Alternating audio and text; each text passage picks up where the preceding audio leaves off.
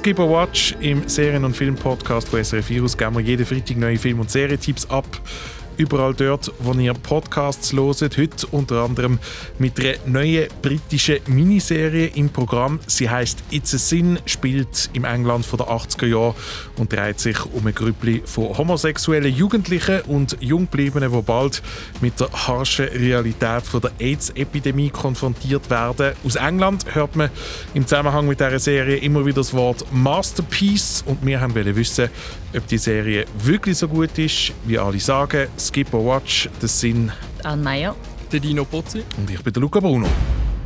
They think it's this virus, AIDS. There are boys dying all over the world from sex.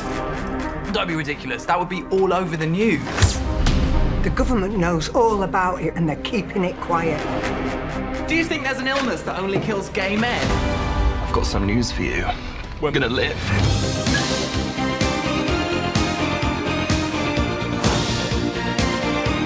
Das ein kleiner Ausschnitt aus It's a Sin und in der zweiten Hälfte der heutigen Folge reden wir dann noch über den neuen Netflix-Film News of the World, in dem äh, der Tom Hanks Joe von einer zwölfjährigen deutschen Schauspielerin gestohlen bekommt. Dann haben wir auf unsere letzte Folge, wo wir die tragische Love Story Malcolm and Marie besprochen haben, von euch auch noch ganz viele Vorschläge bekommen, weil es eure Highlights aus dem Genre sind, äh, was da alles zusammengekommen ist. Auch das dann noch später in der heutigen Folge und ganz am Schluss noch ein kurzes Gespräch, das ich letzten Freitag mit der Schauspielerin Juno Temple aufgezeichnet habe.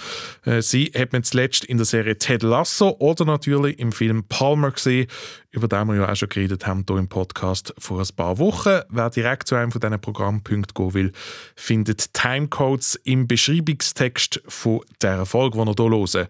Aber ich würde sagen, gehen wir doch gerade zu dem, wieso die Leute da sind. Gehen wir zu, wer, wer singt's? It's a sin.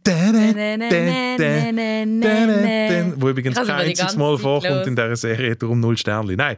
Äh, ja, aber, aber, hey, ähm, dafür wieder Love Will Tear, tear Us Apart von Joy Division. Am zweite, zweite, das zweite Mal hintereinander. Ich habe mir dir vorgestellt, wie du extra in deine Dunkelkammer gerannt bist, wo brach liegt. Seitdem ja, ja, das Mal ein anderer Darkroom. hey. äh, ja, It's a Sin, das ist eine neue nice. britische Miniserie nice. mit ähm, Ollie Alexander von der Popgruppe Years and Years in der Hauptrolle. Sonst sind es äh, größtenteils unbekannte britische Schauspielerinnen und Schauspieler, die dort mitspielen. It's a Sin, ähm, Anne, du hast äh, dich intensiv damit beschäftigt, was, was? passiert, oder? ähm, ja, eigentlich so, wenn ich jetzt das höre, äh, müssen die eigentlich den Inhalt beschreiben, weil ich bin glaube die, die am wenigsten davon geschaut hat. Ich, hab, ich, Aber... bin fix davon ausgegangen, dass ich von dir geschämt wird dafür, dass ich irgendwie nur drei von diesen fünf Folgen geschaut habe. Nein. Also, du hast ja eigentlich vorhin schon ein bisschen äh, erklärt. Ähm, in It's Sin begleiten wir eine Gruppe von männerliebenden Männern äh, in Großbritannien, die alle ähm, auf London ziehen aus unterschiedlichen Gründen, wegen Jobs, wegen Studium und so weiter. Und alle so ein bisschen ihren Weg in die queere Community finden und ähm, sich dann ja, miteinander befreunden. Gleichzeitig lauert konstant äh, die Gefahr von einer mysteriösen Krankheit im Hintergrund und es äh, ja, stellt sich schnell heraus, dass das AIDS ist. Es Spoiler Alert. spielt schließlich in den 80er Jahren. Am Anfang gehen alle mit dem anders um. Also es gibt solche, die das dann irgendwie so äh, denyen, dass es die Krankheit gibt, dass es nur etwas ist, was irgendwie in Amerika geht und so weiter. Aber dann werden dann schnell mal die ersten krank. Das Ganze läuft auf dem britischen Sender Channel 4. Wir haben da absichtlich ein bisschen äh, Diversity in unsere Serien- und Filmauswahl reinbringen. Es muss ja wirklich nicht immer der grösste Netflix-Hit sein, wo ja sowieso alle blind anklicken. Äh, ich möchte auch noch einen Shoutout geben an Andy Roro, ähm, der mit mir zusammen die Sendung Sounds macht und der Podcast wahrscheinlich nie hören wird. Äh, er hat so mich vor kurzem davon angesprochen und gefunden, ah, die Serie mit dem Brian Cranston, ich habe gesehen, du hast da irgendetwas gepostet. Ähm, Tönt interessant. Wo kann man das schauen? Und dann habe ich gesagt, auf Sky Show.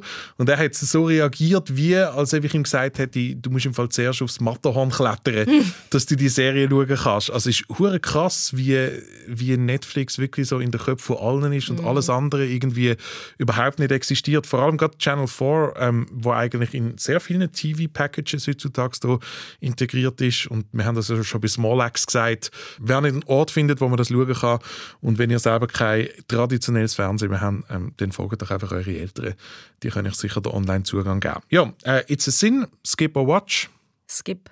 Watch. Für mich ist es auch ein Skip. Der Dino ist gerade äh, völlig schockiert Wirklich? und hat die Augen weit aufgerissen. Ich bin, ich bin jetzt mega baff. Also, ich bin einfach äh, sehr, sehr enttäuscht. Gewesen. Ich bin jetzt erstaunt, dass es für die Watch ist. Ich hatte, sonst hätte ich wirklich ein bisschen ein schlechtes Gewissen gehabt, weil ich ja eigentlich vorgeschlagen habe, dass wir die, Sen- die Serie besprechen und ähm, ich mich mega gefreut habe. Und ähm, es ja auch ein Thema ist und eine Zeit, in, in der das spielt, ähm, wo mich mega interessiert und wo ich einfach so viel mehr erwartet hat. Ähm, aber der Main Point, warum es für mich nicht funktioniert und ich glaube, der Kritikpunkt habe ich noch nie gebracht in diesem Podcast. Für mich hat das Ensemble null funktioniert. Ich habe denen nicht abgenommen, dass die befreundet sind. Es würde mich null erstaunen, wenn wir rauskommen, dass sich die irgendwie alle gehasst haben. Sie haben so künstlich gespielt, dass die sich gern haben. Und wenn es um etwas anderes wird gehen, können wir das vielleicht noch verzeihen, aber es geht ja literally um die Community und es geht ja wirklich darum, dass man die Leute gern bekommt, weil sonst wird man sie ja nicht traurig, wenn sie sterben. Es hat für mich so wie keine Spannung gegeben, weil ich diesen Leuten nicht abgenommen habe, dass die... Ich habe sie einfach nicht gern bekommen. Ich habe sie nicht gern bekommen. Ich habe ihnen nicht abgenommen, dass sie sich gern haben untereinander. Und ich habe noch nie so viele Menschen so schlecht gesehen brillen. Und das ist der Main Point, warum ich nicht weitergeschaut habe, weil ich, noch, weil ich keine Sekunde weiter schauen konnte, wie die Schauspieler und Schauspielerinnen probieren wirklich Flüssigkeit aus ihren Tränendrüsen zu drücken. Es ist wirklich painful to watch gewesen. und das hat dann auch nicht ähm, den coolen Soundtrack und so weiter wettgemacht. Uff, zu, Ich bin dem, im Fall eher vom Soundtrack enttäuscht. zu gewesen. dem habe ich dann auch noch etwas zu sagen. Genau, ja gut, der ja. ist ein bisschen basic vielleicht. Was heisst da Basic, Mann? Es ist, da hat jemand wieder mal bei Spotify 80s Hits eingegeben Ja, und dann random zuteilt. Aber ich, Hits UK 1981 bis ja, 1986. wirklich, ich habe mich so fürchterlich darüber aufgeregt. Aber mein Hauptkritikpunkt ist eigentlich ein ganz anderer und, und der ist irgendwie noch viel banaler.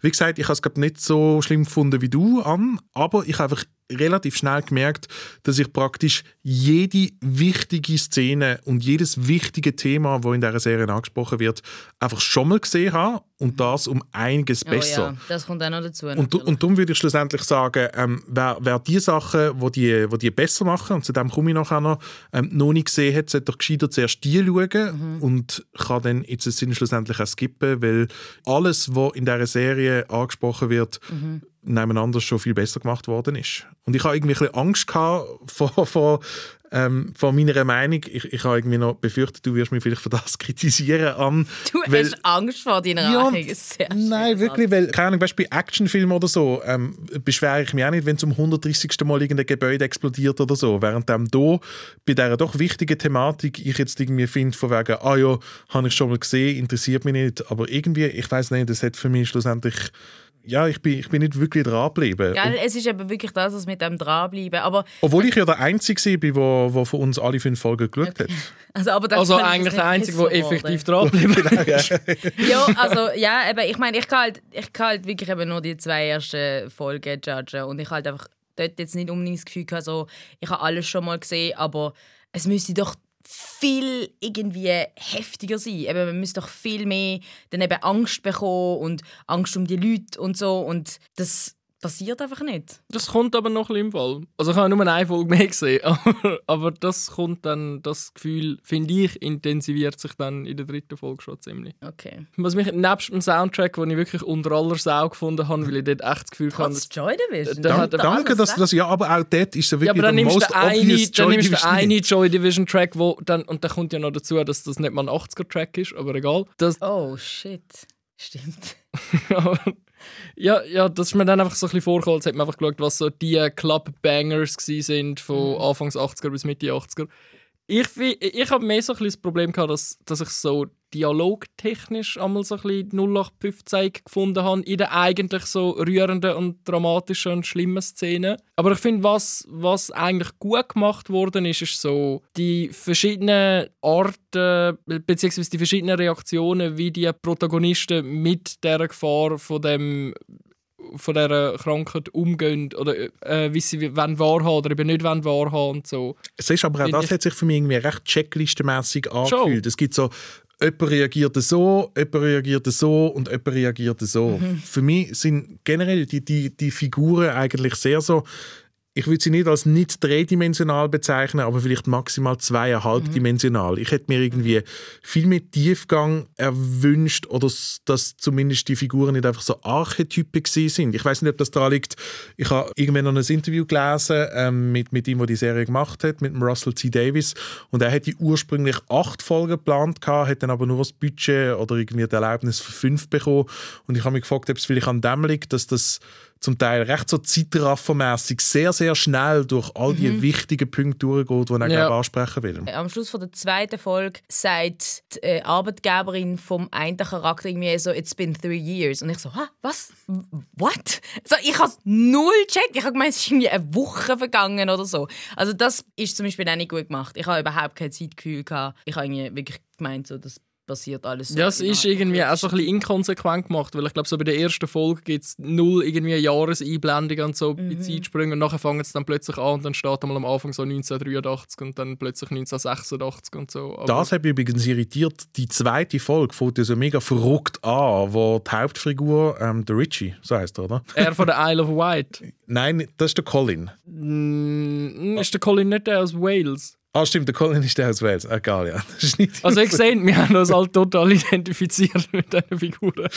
äh, wo plötzlich fährt an in die Kamera reden und läuft so Ah, durch ja, eine ja. Bar und ich habe gefunden, ah, interessant, das hat jetzt noch ein bisschen so Pep oder so, aber aus dem passiert dann irgendwie plötzlich nichts. Ja, ja, ja, ja. da- Das, Ja. das hat mich dann aber fast ein bisschen genervt im Fall, weil es an sich so schön, also ich finde es ist mega schön gemacht und so, und, aber ich habe dann einfach gefunden, so, ja, so klassisch so Set-Piece, so toll, ja, da dann eine lässige Idee gehabt, so gestaltungstechnisch und dann Ja, und wenn, müssen wir das ja dann auch durchziehen. Und nicht Ja, eben, nur so genau. in einer Szene. Das ist mega weird. Nein, ich habe ich ha vor allem, also was ich einfach eben super enttäuschend gefunden habe, ist halt einfach auch nochmal so die ganze Zeichnung von dem Milieu und so. Wenn man es jetzt, keine Ahnung, mit, mit äh, Small Axe oder so vergleicht oder Pose, wo das gleiche Thema behandelt. Ich habe ich ha mich überhaupt nicht in die Zeit versetzt gefühlt irgendwie. Ja, ich, ich, ich habe... Es ist mir alles so ein bisschen zu wenig gesehen. Ja, ich habe ich ha, ich ha eben vorher gerade überlegt, ähm, wo du gesagt hast, Tino, du, du hast es noch schön gemacht gefunden.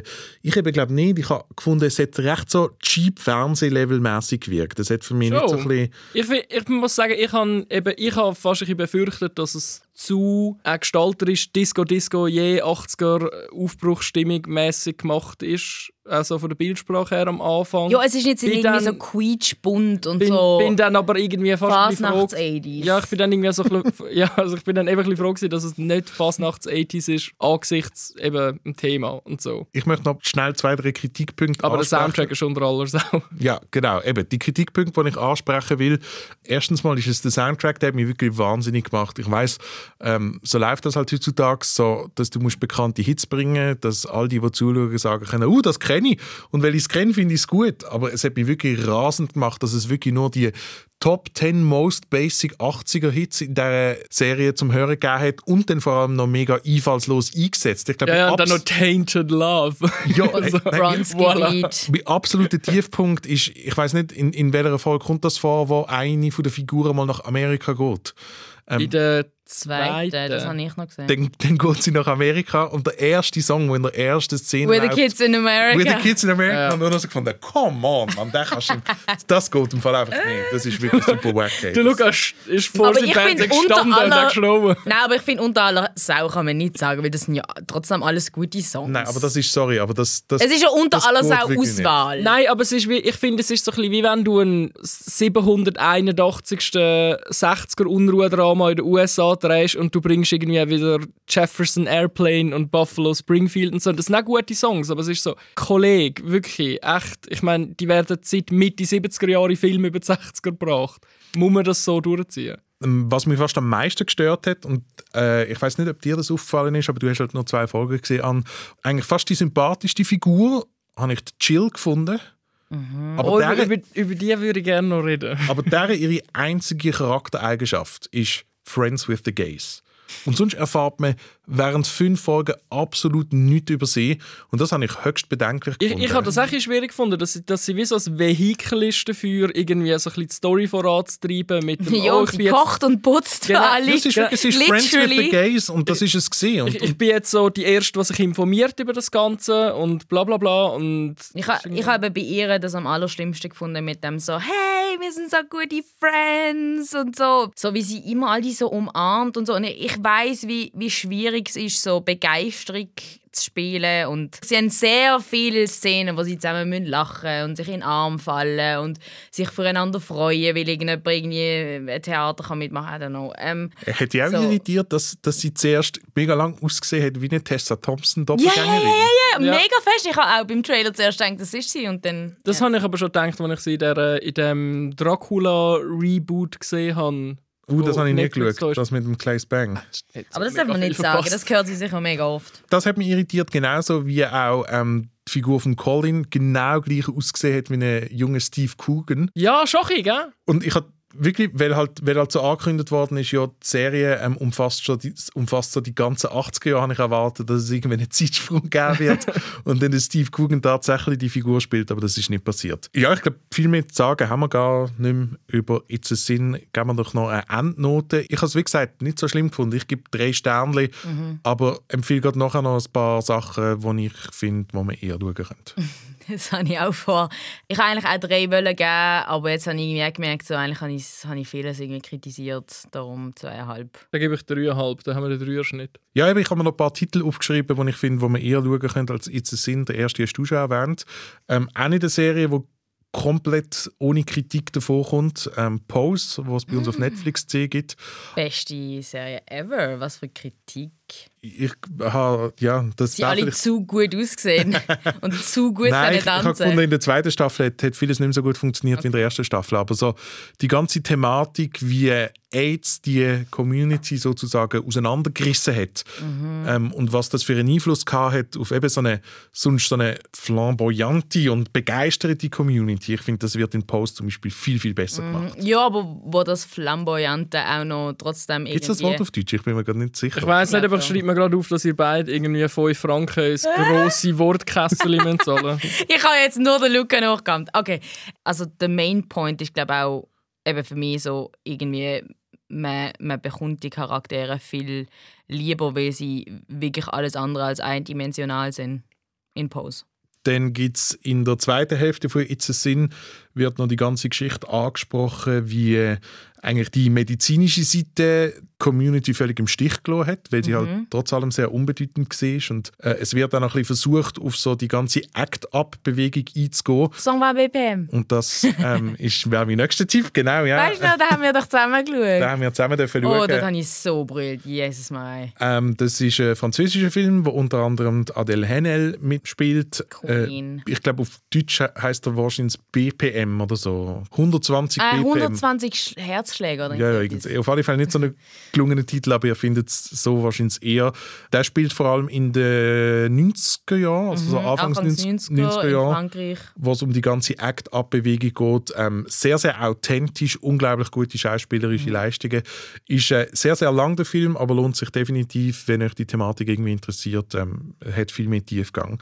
Und schlussendlich ähm, haben wir noch Angels in America aufgeschrieben. Das ist eine Miniserie von Mitte Nullerjahr, wo ursprünglich auf HBO ausgestrahlt worden ist. Findet man auch auf dem Dino seiner Lieblingsplattform Sky Show. Der, die Serie quasi der Michael Jordan unter den AIDS-Dramen. Und ähm, auch wenn die halt auch mittlerweile 15 Jahre her ist und gewisse Sachen man vielleicht heutzutage nicht mehr so machen muss, äh, finde ich das trotzdem immer noch ein sehr, sehr ähm, ja, beeindruckendes Zeitdokument und auch hervorragend besetzt Al Pacino etc. Ähm, Angels in America. Ja, in unseren Must-Watches von der Woche empfehlen wir normalerweise jede Woche einfach random persönliche Highlights. Heute haben wir uns etwas Spezielles überlegt. Und zwar hat uns äh, letzte Woche der Christopher Plummer im Alter von 91 verloren. Kann man glaube ich sagen, einer von der Greats, einer von der absolut Greats. Die Guten sterben immer jung. Auf alle Fälle haben wir gefunden, ähm, äh, widmen wir unsere Must-Watches-Sektion die Woche ausschließlich ähm, Christopher Plummer und haben uns äh, vor allem auf seine neueren Filme konzentriert. Nicht dabei ähm, seine Paraderolle Sound of Music, einer der wichtigsten Musicalfilme aller Zeiten. Wer auf äh, alte Musicalfilme, so wie My Fair Lady, Mary Poppins oder West Side Story steht, La La Land. und La La Land äh, und äh, Sound of Music nie gesehen hat, unbedingt schauen, auch super gut und ich habe nachgeschaut, äh, ist auf Disney Plus und äh, ja, Nein, Cats hat leider, ähm, du verwechselst den Christopher Plummer mit der Judy Dench. Cats, oh boy.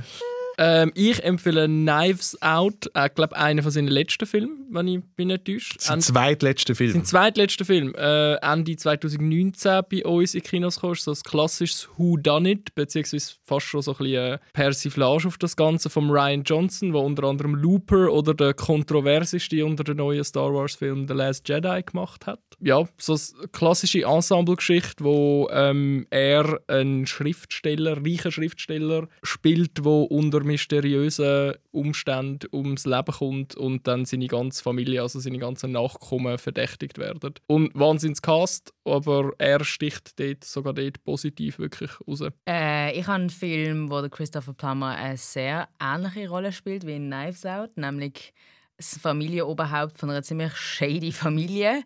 Ähm, ich habe den Film schon mal erwähnt in unserem David Fincher Special und es ist einer meiner Lieblingsfilme, nämlich Girl with the Dragon Tattoo. Ein Film, wo eine Buchverfilmung ist von der Millennial-Reihe vom, wie heißt er?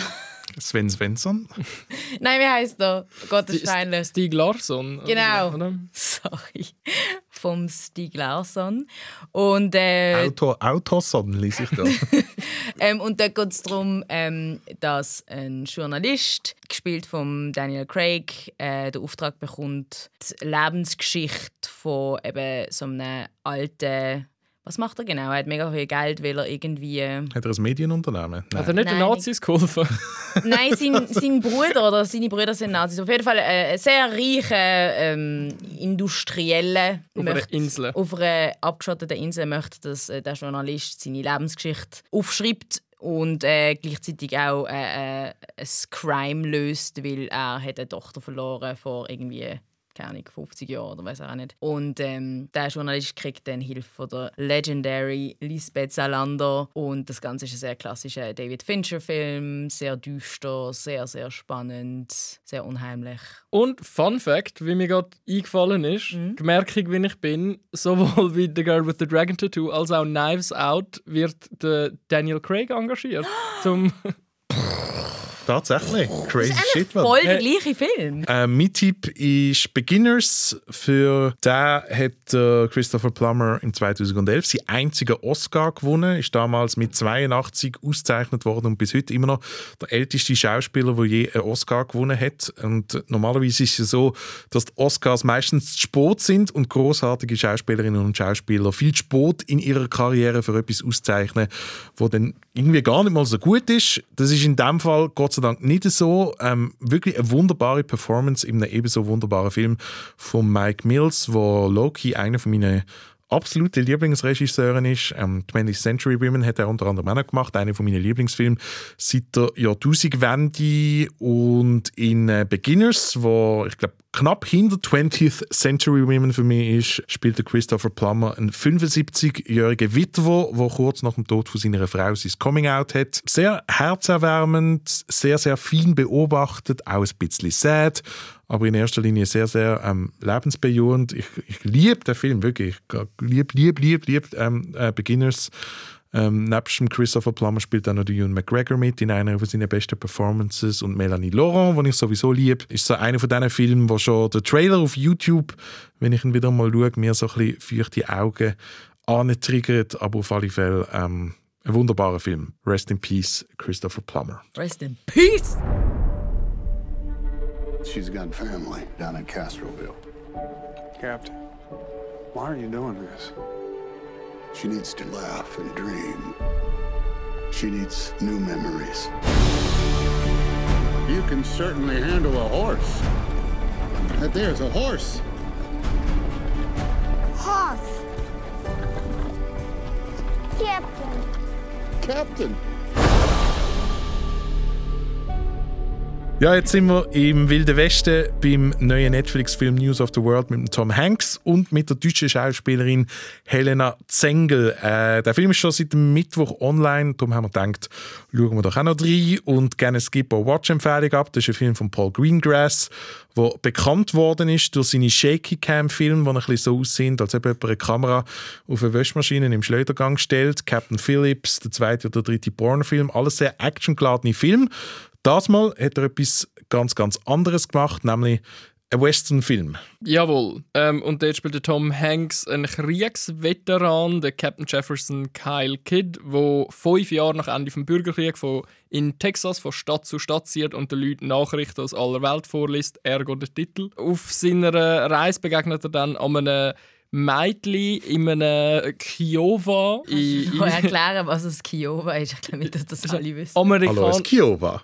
Ich habe das jetzt nicht gewusst. Ich kenne am, am, amerikanisch, ein Stamm von amerikanischen Ureinwohnern, wo zu dieser Zeit glaub, schon in Texas war. Ich weiß nicht, wie akkurat das historisch ist, aber wie auch immer. Auf jeden Fall begegnet er dem Mädchen in dem Gewand und Plot Twist, das Mädchen ist weiss. Service da. Ja, es stellt sich heraus, dass es genau, dass das, dass das Kind, ähm, es, dass das, äh, das Kind von deutschen Einwanderern ist, wo aber leider auch schon ums Leben gekommen sind und äh, Captain Jefferson Kyle Kidd macht sich dann zur Mission, das Kind bei ihren überlebenden Verwandten abzuladen. So ein bisschen klassischer Roadtrip-Movie. Genau, einfach mit Pferd. Und in einer Zeit, wo es noch keine Roads gegeben hat. Genau, und dann erleben sie halt so Sachen, so während Mit Pistolen. mit Pistolen und allem. News of the World, Skip or Watch.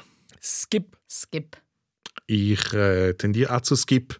Du tendierst zu Skip? Tendierst zu Skip? Ja, ich habe wie jetzt einen Sinn fahren. Ich habe es nicht schlecht gefunden oder so. Aber Okay. Nein, ich habe es auch nicht mega, mega schlimm gefunden. Aber ich, Erzähl mal mehr. Das ist für mich so eine klassische, das ist für mich jetzt so eine klassische kann man machen Film. wirklich- Ja, absolut. Aber Nein, er ist mir einen zu langweilig für kann man machen, wirklich. Ja, und da wären wir schon am Ende von unserem Podcast. mit An und Anna hat das eigentlich perfekt zusammengefasst. Nein, ich bin- ich ist das bin- so eine zu langweilig für Ich bin fast ein bisschen stolz auf mich, als ich den Film anfangen habe. Und dann habe ich mal auf Stopp gedrückt und dann sind schon 90 Minuten rum. gewesen. Und ich habe gefunden, oh wow. Hey, mir ist es im Fall auch so gegangen, aber die letzten 35 Minuten Gell? sind unglaublich lang Genau, gegangen. genau so ist es mir auch gegangen, ja. Wobei ich mir natürlich die ganze Zeit vorgestellt habe, ich hätte mega gerne den gleichen Job wie der Tom Hanks und würde einfach von Dorf zu Dorf ziehen und Tweets vorlesen an der Dorfversammlung oder so. Das fände ich irgendwie schon noch geil. Ja, es ist halt wirklich so ein klassischer Western-Film mit so ein bisschen Gangsters, Pistolen und so Aber weiter. so wirklich so ein klassischer Western im Sinne von, die Guten sind ganz klar gut und die Bösen sind ganz klar böse. Nicht so Spaghetti-Western-Western, sondern so wirklich so Also der zwei Tom Silben, Hanks knallt mega viele Leute ab, aber es ist halt wie so okay, weil sie halt Pedals Edos sind. sind. Jinx. Es ist wirklich so maximal gut gegen böse. So. Aber, aber dann irgendwie auch nicht genug creepy, ganz ehrlich. Ich also, finde, die große Story von dem Film, weil jetzt eben die Awards-Season langsam angefangen hat, ist ja Helena Zengel, die, die deutsche junge Schauspielerin, die ähm, schon die Hauptrolle im Film Systemsprenger gespielt hat, wo ich ähm, ist wirklich. Also, schändlicherweise nicht gesehen habe. Ist der, ist der gut? Ey, mega toll, ja. Ist einer meiner absoluten Lieblingsfilme im 18 oder 19. 19, Ja, glaube 19. Auf alle Ähm, Fälle ist sie jetzt für, für News of the World schon für mehrere Awards nominiert worden. Und zwar nicht nur einfach Golden Globes, sondern auch so für richtige Awards. Zum Beispiel von der Schauspielerinnen-Zunft, von der, von der SAGs. Ähm, und Ah ich- nein, sie macht es auch gut. Ich Hey, finde auch der das Tom... habe ich- Aber das ja, habe ich das habe Anfang- ich komme im Fall kann nicht mal ganz raus. sie reden, weil ich, Ich finde sie nicht terrible oder so, überhaupt nicht. Ja, Aber ja. ich komme jetzt nicht ganz raus, wieso jetzt das eine von den fünf besten Performances vom Jahr sein Ja, sollte. es ist jetzt natürlich schade, dass du äh, Systemsprenger nicht gesehen hast, weil ähm, sie, ist- sie ist wie so eine Low-Key-Version von dem. Also in Systemsprenger finde ich, also sie hat ja dort auch den deutschen äh, Filmpreis bekommen, i- ist es absolut berechtigt. Ich meine, sie, sie kann spielen, sie ist eine mega gute Child Actress, die einfach mega viel Energy hat. Aber jetzt in diesem Film, wie soll ich das sagen, ich will, ich will kein Kind bashen. Und sie ist ja nicht, sie ist auch nicht schlecht oder so. Aber Die besten Sätze fangen immer an mit «Ich will ja kein Kind bashen». nein. Also sie hätte weil- gar nicht so viel zu tun. sie muss ja nur auf hat dem Wagen nicht- sitzen und ja, so und, und, und ab und zu geht sie durch. Und ich finde halt einfach, ihre Charakter, also der ist ja so boring. Sie ist einfach ein Kind, das irgendwie abgehauen ist, aber man, man, man checkt und, und halt die Sprache von diesen ähm, Eingeborenen kann reden und mehr ist sie einfach nicht. Und sie hat ja zum Beispiel, ich finde, man sieht sie auch gar nicht so Absolut. oft. Es, es gibt auch viel, viel, viel zu viele Rollen in Hollywood für Schauspielerinnen und Schauspieler, die von den amerikanischen Ureinwohnern Ja abstammen. gut, aber da müssen wir auch noch schnell drüber reden. Ich habe von Anfang an so das beklemmende Gefühl gehabt, Ja. dass ursprünglich das Kind wirklich ein eingeborenes Kind hat sollte sein und dass sie es dann einfach ausgetäuscht haben, weil es sonst einfach maximal, aber obermaximal White Savior war. Ja, und das, das schwingt natürlich auch. das schwingt so krass mit für mich und darum ist es für mich halt wirklich noch Das- schlechter als Ja, das, das finde ich, hat eben auch so ein bisschen im faden Beigeschmack gegeben. Weil am Anfang hatte ich eben das Gefühl, gehabt, wo du, glaub, zu Palmer gesagt hast, so, ähm, der Film hat schon das Herz am richtigen Fleck. So. Das hatte ich am Anfang auch ein bisschen, gehabt, bis sich das so mega eingeschlichen hat mit dem so, okay, irgendwie, warum ist sie eigentlich deutsch? Das ist so ein mega Bogen, was eigentlich überhaupt nicht bräuchte. So, das fühlt sich für mich sehr eingebaut an. Aus dem gleichen Grund wie der Dr. Schulz in Django Unchained Deutsch ist. Ich habe übrigens noch etwas ganz anderes nachgeschaut, nachdem ich dann mal auf, auf Pause gedrückt habe. Und zwar habe ich wissen, wer den Film geschrieben hat. Weil so wie der Film strukturiert ist, habe ich mir dann irgendwann gefragt, hey, ist das jemand, der zum allerersten Mal ein Drehbuch geschrieben hat? Und dann habe ich festgestellt, nein, überhaupt nicht. Der Drehbuchautor ist jemand, der sogar schon für Oscars nominiert worden ist. Und zwar ähm, jemand namens Luke Davis. ja, aber das heisst ja auch nichts. Ja, ja, das ist wahr, genau. Ja. Ähm, Er hat unter anderem drei Bücher geschrieben für Filme wie Lion oder Beautiful Boy. Aber wieso ich mir das gefragt habe, ist, weil er so krass episodisch aufgebaut ist, dass ich mich irgendwann auch noch gefragt habe, hey, der Film ist ja nicht von Netflix produziert worden. Netflix hat sich einfach ist, glaube ich, sogar ein Universal-Film. Genau, hat sich einfach das Ausstrahlungsrecht gesichert für alle Regionen außerhalb der USA. Aber es wirkt wirklich so, als ob Netflix gesagt hätte, hey, ihr dürft den Film machen, aber ihr müsst ihn so aufbauen, dass man ihn so in 30 Minuten Episoden schauen könnt. Weil eigentlich wiederholt sich der Film nach 30 Minuten immer wieder und jede von diesen, ich sage jetzt mal, Episoden fängt auch genau gleich an, mit einem White Shot über den Karren und dann treffen sie halt wieder irgendein anderes Problem an oder irgendwelche anderen Leute, die ihnen irgendwie an den Kragen. Und ich habe das wahnsinnig basic gefunden. Es ist so lustig. Ich habe ich hab mit meinem Bruder geschaut und äh, mein Bruder ist äh, auch Filmemacher und dort einmal so in so äh, Kinderfilmcamps so unterrichten. Und er hat gesagt, es hat sich von ihm angefühlt wie so ein Film, wo so Kinder würden machen in so einem Filmcamp. So, ja, und dann passiert noch das und dann kommt ein Räuber und dann schießen sie und das geht dann viel zu lang und so. Ja, aber es hat, aber es hat schon ein bisschen etwas. Also, Hey, aber apropos, es geht viel zu lang. Also wie gesagt, ich habe den Film voll okay gefunden. Ich finde, kann man machen. Aber die eine Episode, dort, wo sie an dem fucking Hang sind und die Schießerei mit diesen drei Pedos haben, hey, ich schwöre, die Szene geht etwa acht Stunden. Ist dir aufgefallen, dass der Chef-Pedo, ähm, Pedo. der Big, Big Daddy Pedo, der Michael Angelo Covino aus The Climb ist? Ja. So Fun Ich, ha- ich habe es mega schade gefunden. Ich verwechsel ihm auch mega oft mit dem Oscar Isaac und ich habe gedacht, ach fuck, der Pedo ist so hot.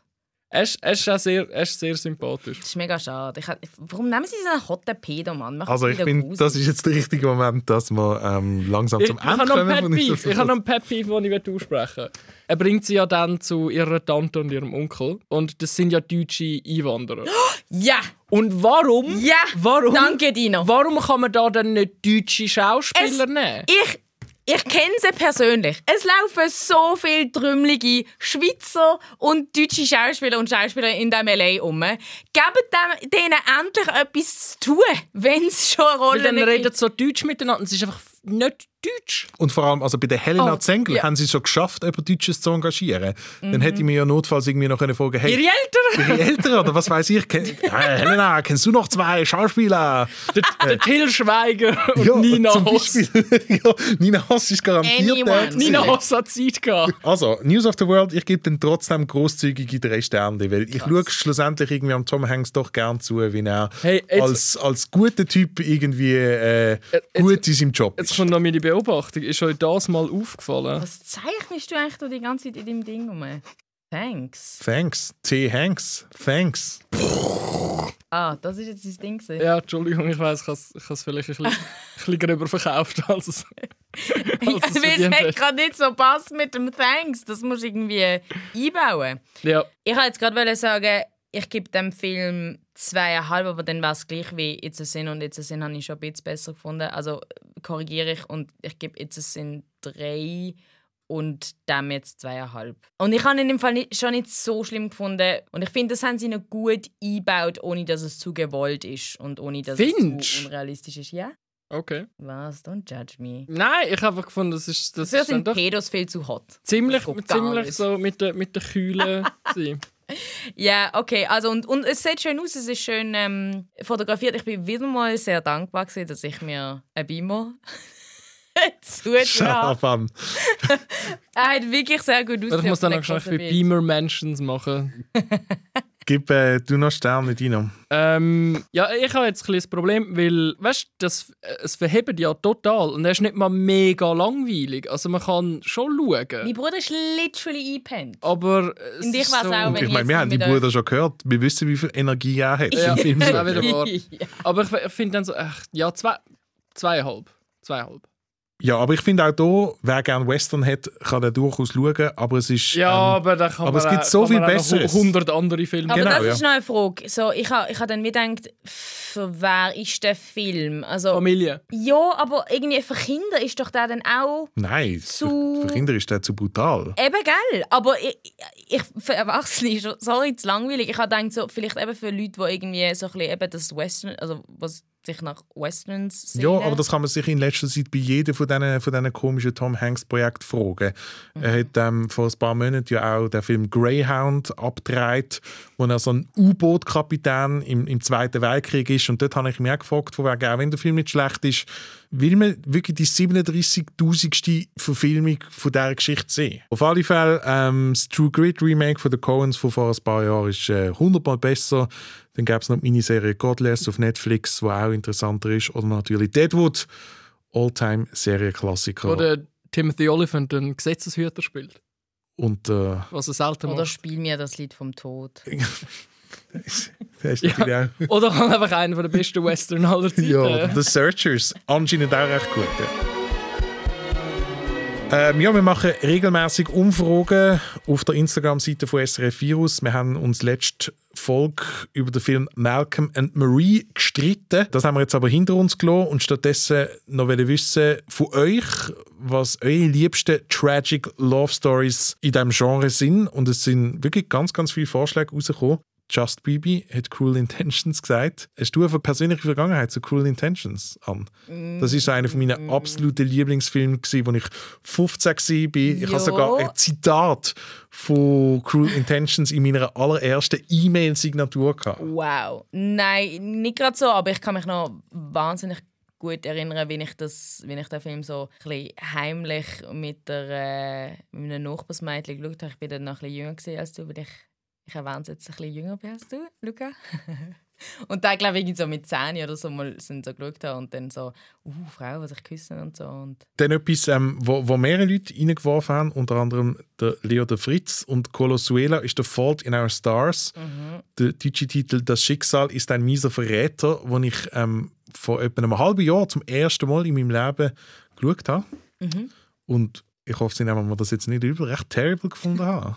ich habe ihn nie gesehen. finde ihn auch nicht so gut. Ich finde, da gibt es so äh, Me, Earl and the Dying Girl, wo irgendwie genau die gleiche Kerbe haut, wo ich finde, hat noch so ein bisschen Humor. Und so wie tausend andere Filme, die so um Wo es eigentlich läuft jedes Jahr am Sundance mindestens ein so ein Film. Hey, und irgendwann gibt es in «The Fault in Our Stars» eine Szene, wo sich ähm, die beiden Hauptfiguren küssen und so sich gegenseitig ihre Liebe gestehen.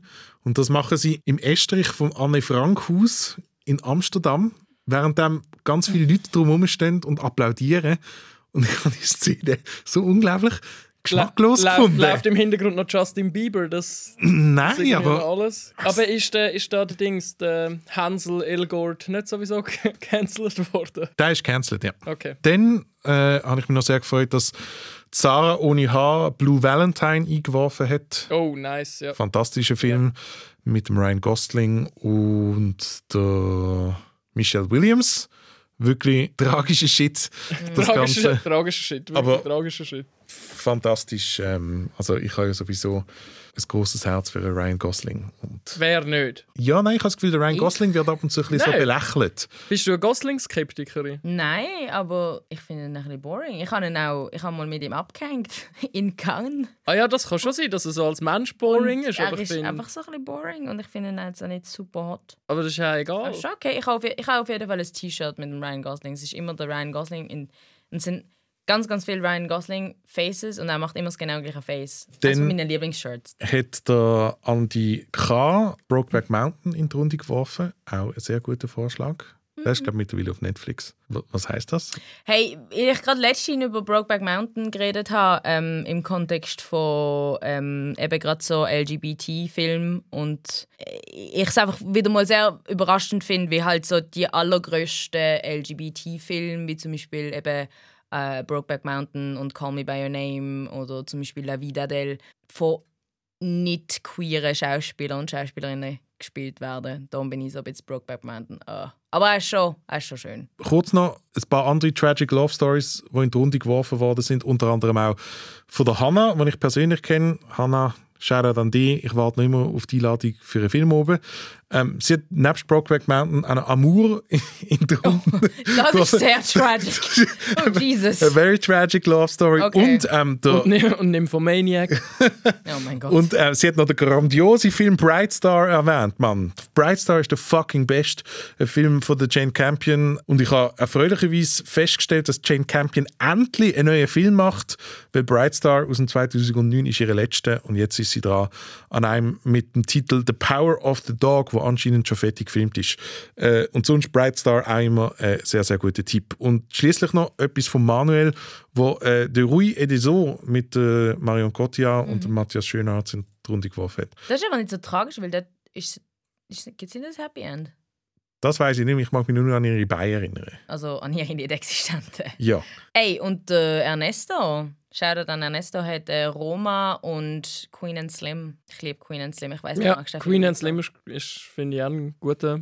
Hast du den nicht mögen? Nein, Queen ist nicht gut. Nee, gibt's nicht. Äh, ich habe mir noch überlegt, Eternal Sunshine of the Spotless Mind, Hm. Ja. Mhm. auch eine tragische Ja. Love Story und äh, persönlicher Favorite von, von mir, wo ich mich auch ein bisschen dafür schäme, The Perks of Being a Wallflower. Yeah. Ja. Das ist mir ein bisschen zu herzig. ja. Entschuldigung, gell? Der, der, nein, Ja, das bin, ist so wie... der scheitert am Casting. Dort sehen einfach alle so gut aus, dass du nicht wirst glauben, dass das Wallflowers wären in dieser Zeit. Ja, das stimmt. Ich habe ein so All-Time-Favorite, tragisch und irgendwie auch schön, aber auch mega schmerzhaft. Und das ist Mon Roi von der Maiven. Ich glaube, der heißt Mein Ein und Alles, ganz schlimm. Die Maiven ist am ZFF letztes Jahr. Der ist sogar ein ganzes Spezialprogramm ähm, gewidmet worden und das ist mit dem Vincent Cassel und ich glaube, er spielt sich auch ein bisschen sich selber. Nämlich ein sehr charmanter, aber auch super toxischer äh, Dude.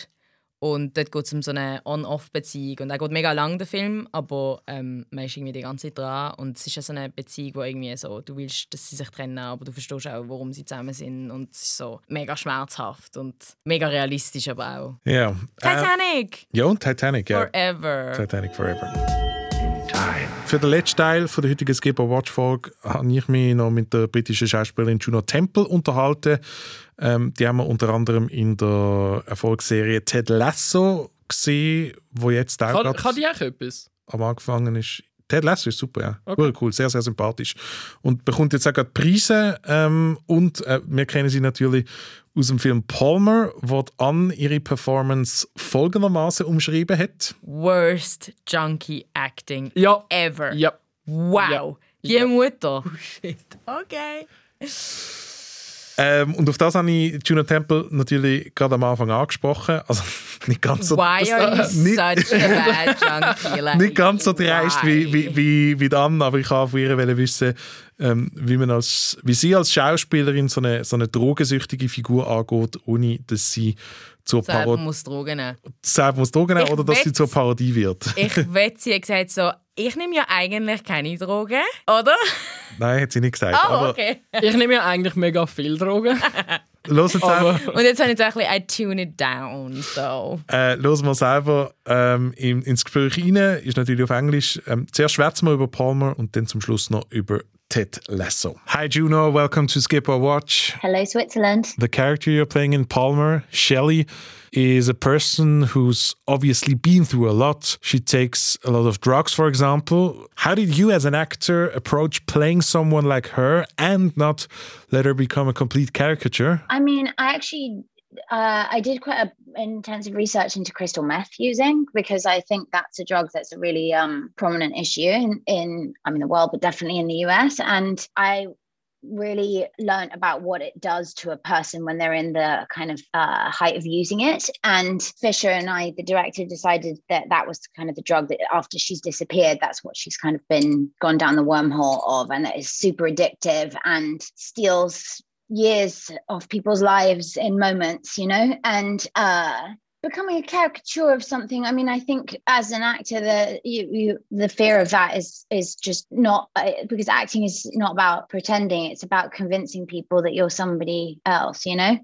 And i think so it's about doing the research and allowing yourself to step into the shoes of that character wholeheartedly without an ounce of judgment. So you can fully inhabit them and and explore who they are. And if it's coming from an honest place, then I don't think it can be a caricature, you know? How did your research look like? I've watched a lot of videos on YouTube, like documentaries, um, and also of people that had used and talking on, on YouTube about it. And pretty heartbreaking, to be honest with you. This movie is not the first time you've worked with uh, Justin Timberlake. How did it feel to be reunited with him in front of the camera? And how was working with him this time? Well, he's actually the reason that I was a part of Palmer. He reached out to me and said, I really think you should read this and let me know what you think. And I, you know, obviously I was kind of blown away that he would think of me for such a I mean extraordinary role. And um, I really find him to be such a brave fearless and also really fun actor to work with. He really likes to explore you know reactions when it's not even his coverage. And I find that as being an actor that's that giving is such a delight and something that I find so invigorating and so exciting because I just want to do it all the time. So when he reached out about another project I was like oh my god that's exciting. And then reading this script and I was like whoa uh, okay, this is wow, this is what a tale. Oh my gosh. And then getting down there and going and being in the world and meeting Ryder, who plays my son in it, and who, oh, you know, obviously Justin and Ryder have this extraordinary journey together in this movie where they really teach each other a lot. That, you know, Sam has this kind of exquisite way of inhabiting himself and a way that I think that everyone could take a little piece away from. And then Justin has this kind of, you know, you sort of peel back a layer and it happens so intimately and so beautifully on camera and I think that was on the page too. There was this really beautiful relationship between the two of them. But I think that they just obviously they got on very well too. I mean, Ryder is one of the coolest kids on the planet and has wisdom beyond his years, but also this genuine way of being in himself, actually, where he really likes being him and really loves telling people around him how wonderful they are. And he really means it. Yeah, he's a very special young man who's going to have such an extraordinary career ahead of him because he's such a interesting and interested little human. Did you do a lot of rehearsals to develop that chemistry? We rehearsed a bit, but also at the same time, it was cool um, with the, um, this amazing production designer, Happy, who did the the movie. Created, I remember when he was putting together the trailer and the house and making it look really lived in. And me and uh, Ryder, who plays the extraordinary character Sam in the film, we used our trailer as our green room. so we just lived in it. We like hung out in there and like just inhabited it and felt what it would be like to live there. And I think it's really a blessing as an actor when you get to spend time in a space that your character would have spent a lot of time in, because it just, as much as you can experience what it would be like to be them, it, you should do it, I think. You've already mentioned Fisher Stevens, who, who directed Palmer. He's also quite the accomplished actor himself. Did this help for you as an actor to work in a movie that's very performance based and be directed by a director who's also an actor? I don't know because I guess I don't have anything else to compare it to. I just know that he was incredibly brilliant at directing all of us, but me very much so. And he's like, I think there's an uh, there was a sort of intimacy with the way he directed that maybe was about the fact that he comes from being an actor. But I mean, I think he was just so in it. And I think he wanted to put a camera in a universe where we weren't entirely aware there was a camera and just let us kind of live these characters, you know?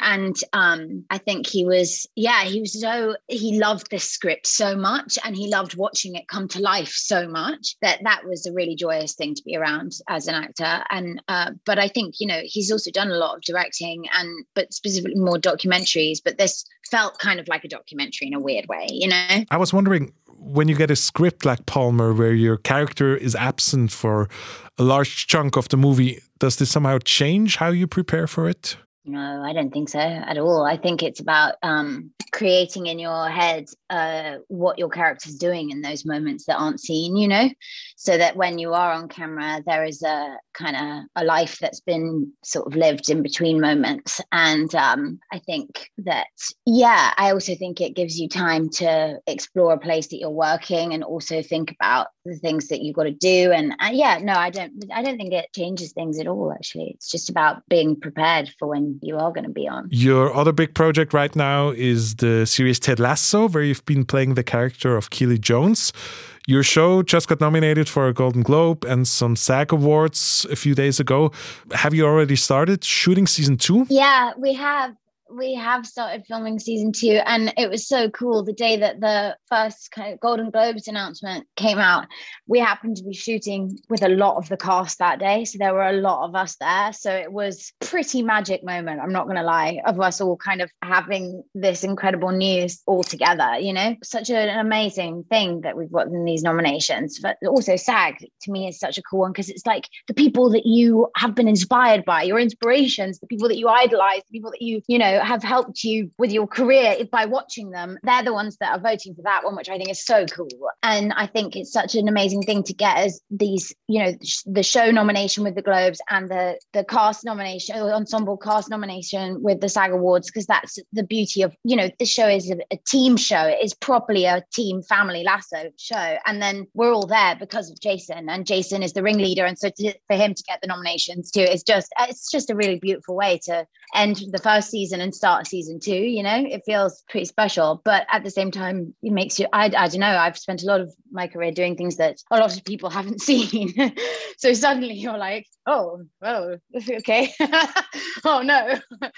but I will say that in this strange time to be alive. It's um, quite the injection of joy being Keely. She's a really, a really, really lovely person to play and somebody that I find very uplifting and brings a lot of light into my life. And so I feel very lucky to be playing her right now, actually. Very grateful. Thank you very much, Juno. Thank you. Bye. Das wär's gewesen von Skipper Watch von heute. Nächste Woche schauen wir in der Kontroversfilm Music von der Sia rein.